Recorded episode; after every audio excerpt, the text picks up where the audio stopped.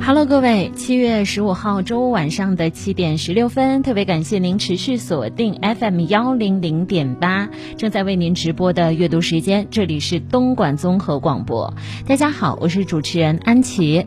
今天晚上呢，参与到节目的方法有两种，第一种，您可以在开车的时候哈，来搜索一下我们的频率，那我们的频率。调频 FM 一零零点八，东莞综合广播。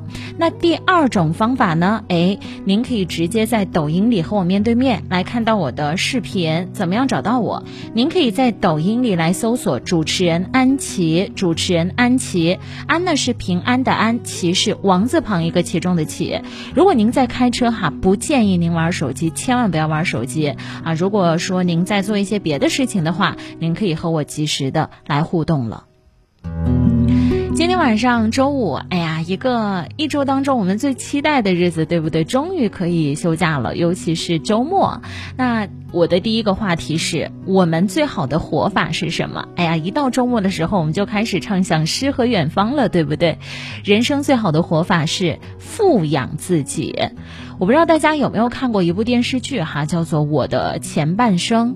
在这一个电视剧里有一个台词：没有任何人会成为你以为的。今生今世的避风港，唯有自己才是最好的避难所。这句话是谁说的？是罗子君说的。她说这句话的时候太感同身受了。